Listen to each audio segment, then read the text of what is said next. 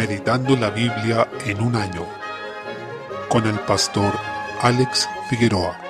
Día 11, mes 7. Primera de Crónicas, capítulo 11. Se presenta el reinado de David y se describe cómo fue su coronación en Hebrón, ciudad en la cual reinó siete años y seis meses. Desde el versículo 4 se expone la conquista que David hizo de Jerusalén, porque esa ciudad, hasta el tiempo de David, todavía estaba bajo el control de los jebuseos, que eran uno de los pueblos cananeos que Israel debía expulsar en el periodo de la conquista. Esta ciudad no solo sería crucial en la historia de Israel, sino que tomaría una significación espiritual y profética, refiriéndose al pueblo redimido de Dios en la tierra, que en el nuevo pacto es la iglesia, y a la ciudad eterna en la que habitarán los salvados por Cristo ante la presencia gloriosa de Dios por la eternidad. Desde el versículo 10 se comienza a hablar de los valientes de David, donde había tres hombres principales, Jasobeam, Eleazar y Sama, que no se menciona acá, sino que en 2 Samuel 23:11. Además de ellos tres, había 30, y aparte de estos últimos, había otros que son mencionados como destacados guerreros. Vale la pena señalar que en el versículo 41 aparece Urias Eteo, lo que agudiza la traición de David, ya que lo que hizo fue entregar a la muerte a un hombre que fue su fiel guerrero, luego de haber adulterado con su mujer. Podemos aprender de estos hombres que hacían proezas para el Señor por fe, tal como decía William Carey, espera grandes cosas de Dios, intenta grandes cosas para Dios. La fe en Dios nos debe llevar a grandes obras para Dios. Si estos hombres estuvieron dispuestos a tales sacrificios y entregas por este rey humano que era David, cuánto más nosotros como discípulos y súbditos de nuestro rey Cristo, tenemos también que estar dispuestos a entregar nuestras vidas y hacer grandes hazañas por Él y para Él, no para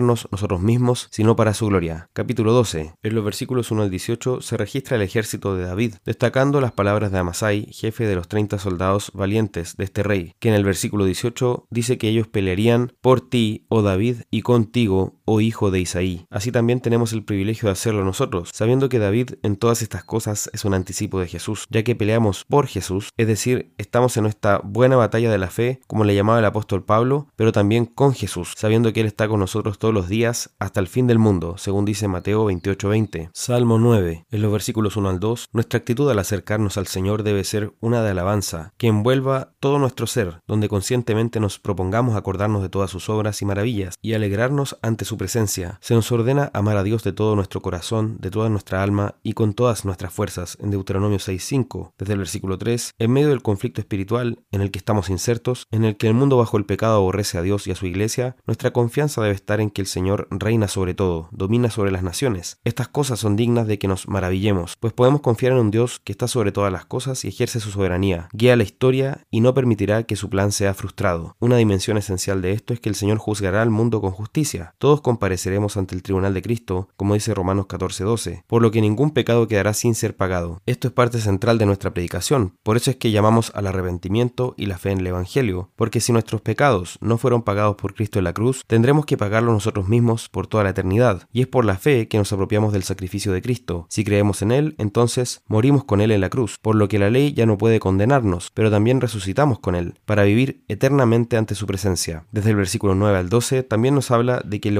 y el afligido que claman a Él son escuchados. Otra razón para llenarnos de esperanza, pues este Dios soberano es también misericordioso y compasivo, por lo que podemos acudir a Él en nuestra necesidad. Podemos presentarnos ante el Señor y encontrar respuesta para aquello que necesitamos. Esto también lo disfrutamos únicamente por medio de Cristo, ya que Él es quien abrió el camino nuevo y vivo para que podamos presentarnos ante Dios, como dice Hebreos 10:20, y quien ha dicho, todo lo que pidierais al Padre en mi nombre, lo haré, para que el Padre sea glorificado en el Hijo, en Juan 14:13. Proverbios capítulo 19, versículo 1, nos habla nuevamente de la verdadera riqueza, que no es material sino espiritual. Por tanto, el que es pobre en lo material, pero que camina en integridad, es mejor que el perverso de labios y fatuo. Llama la atención que se contrasta al íntegro con el perverso de labios. La lengua inmunda evidencia un corazón en oscuridad. Versículo 2. También vemos que no tiene base bíblica esa creencia de quienes rechazan el conocimiento y la instrucción. Estos dicen que lo importante es la práctica, el cómo vivimos. Sin embargo, la forma en que vivimos debe estar relacionada con aquello que debemos creer. Si yo no sé qué es lo que debo creer y obedecer, entonces voy a vivir como a mí se me antoje. Es imposible que una persona sea obediente si no tiene conocimiento de cuál es la voluntad de Dios. El que es impulsivo, quien decide rápido y apresuradamente, sin meditar ni razonar ni pensar, es alguien que va a caer reiteradamente en pecado. Versículo 3. El hombre tiene muy comúnmente la actitud descrita aquí, que por su necedad e insensatez se desvía, tuerce el camino, pero luego lo que hace es que se enoja contra el Señor, culpándolo de su ruina. Esto Es realmente una constante del hombre y refleja lo más endurecido del corazón rebelde e idólatra. Hechos capítulo 28, en los versículos 1 al 10, relata la llegada de Pablo a la isla de Malta, dándose cuenta de dónde les había llevado el naufragio. Ocurrieron una serie de señales, comenzando por el hecho de que Pablo no murió al ser mordido por una víbora, y luego el hecho de que sanó al padre de un hombre llamado Publio, que era principal de la isla y que los hospedó. Luego de eso, toda la gente de la isla que tenía enfermos se les comenzó a acercar, y así vemos cómo es muy común en el libro de Hechos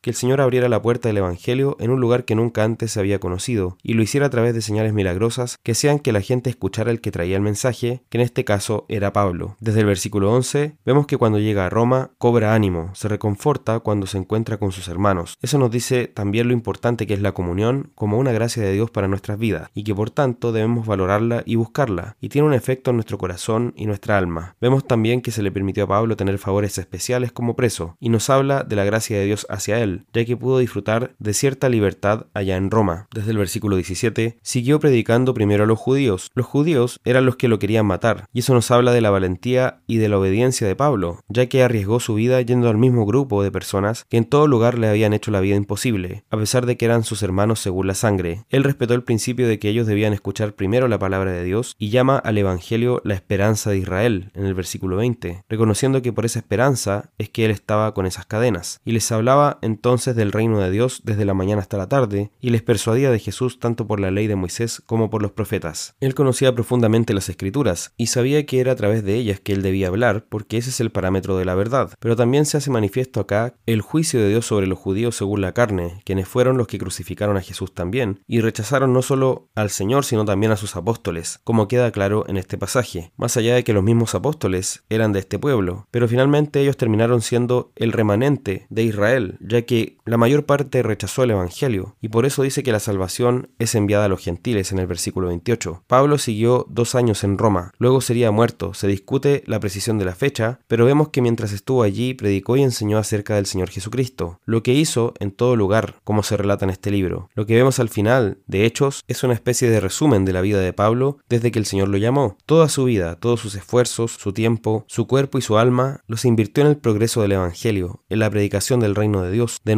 Señor Jesucristo. Que esa sea también la forma en que vivamos nosotros. Que el Señor nos ayude en esto.